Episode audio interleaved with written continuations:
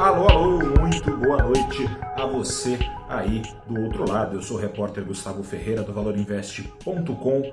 Começa agora o seu saldo deste dia 29 de setembro de 2022. Tenho para te dizer que sim, segue o mercado global batendo o queixo de medo de uma recessão generalizada de magnitude incerta. E sim, atenção eleitoral aqui no Brasil, se não chegou a atrapalhar muito mais o andamento do pregão, evidentemente também não ajudou em nada os ativos aqui no Brasil a andarem na contramão do mundo. Assim sendo, o nosso principal índice acionário, o Ibovespa, caiu 0,7% hoje, alinhado aos pares globais, e do mesmo modo alinhado, o dólar por aqui fechou o dia 0,9% mais caro, vendido beirando os R$ 5,40.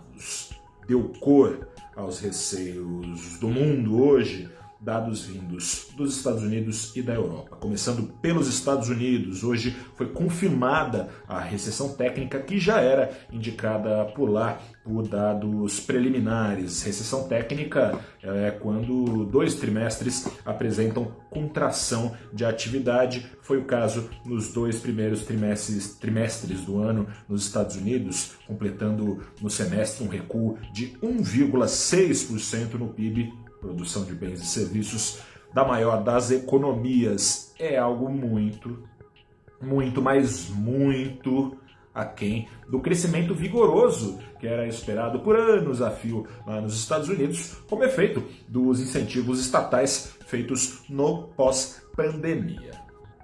Não bastando esse dado vindo dos Estados Unidos, a inflação na maior das economias da Europa, na Alemanha, invadiu em setembro a casa dos dois dígitos aos mais de 10% ao ano. Esse número ganha um contorno ainda mais preocupante quando a gente olha imediatamente para o retrovisor.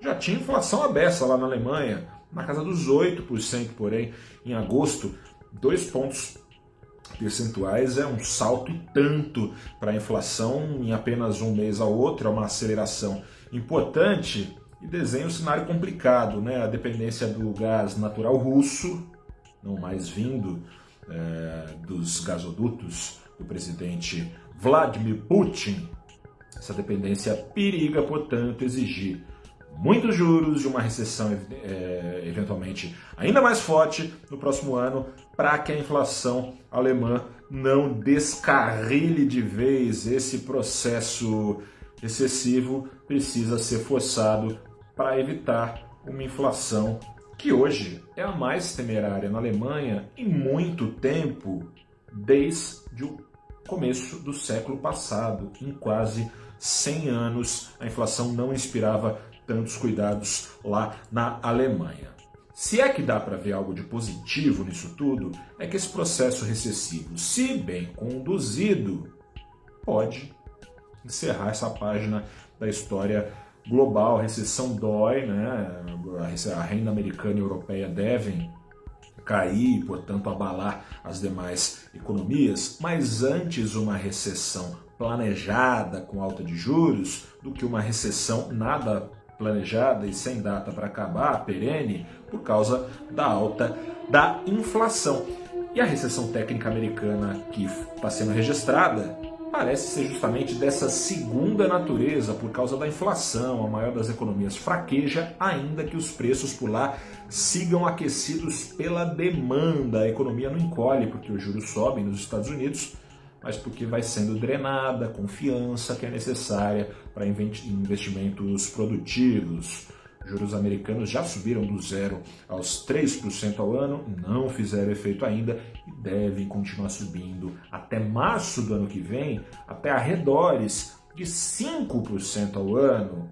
Ou seja, independentemente de tensão eleitoral, digamos que seja tudo às mil maravilhas no Brasil, no decorrer da decisão eleitoral e das políticas ao sabor do mercado que eventualmente forem escolhidas. Mesmo assim, não dá para contar que investidores brasileiros se verão livres tão cedo de volatilidade alta.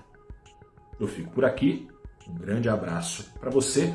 Volto amanhã. Você já sabe, sexta-feira não é saldo do dia, é saldo da semana, mas amanhã não é saldo da semana. É saldo do mês, mais que isso, é saldo do trimestre. Amanhã a gente conversa mais com esse balanço completo. Um grande abraço, boa noite, até a próxima. Tchau.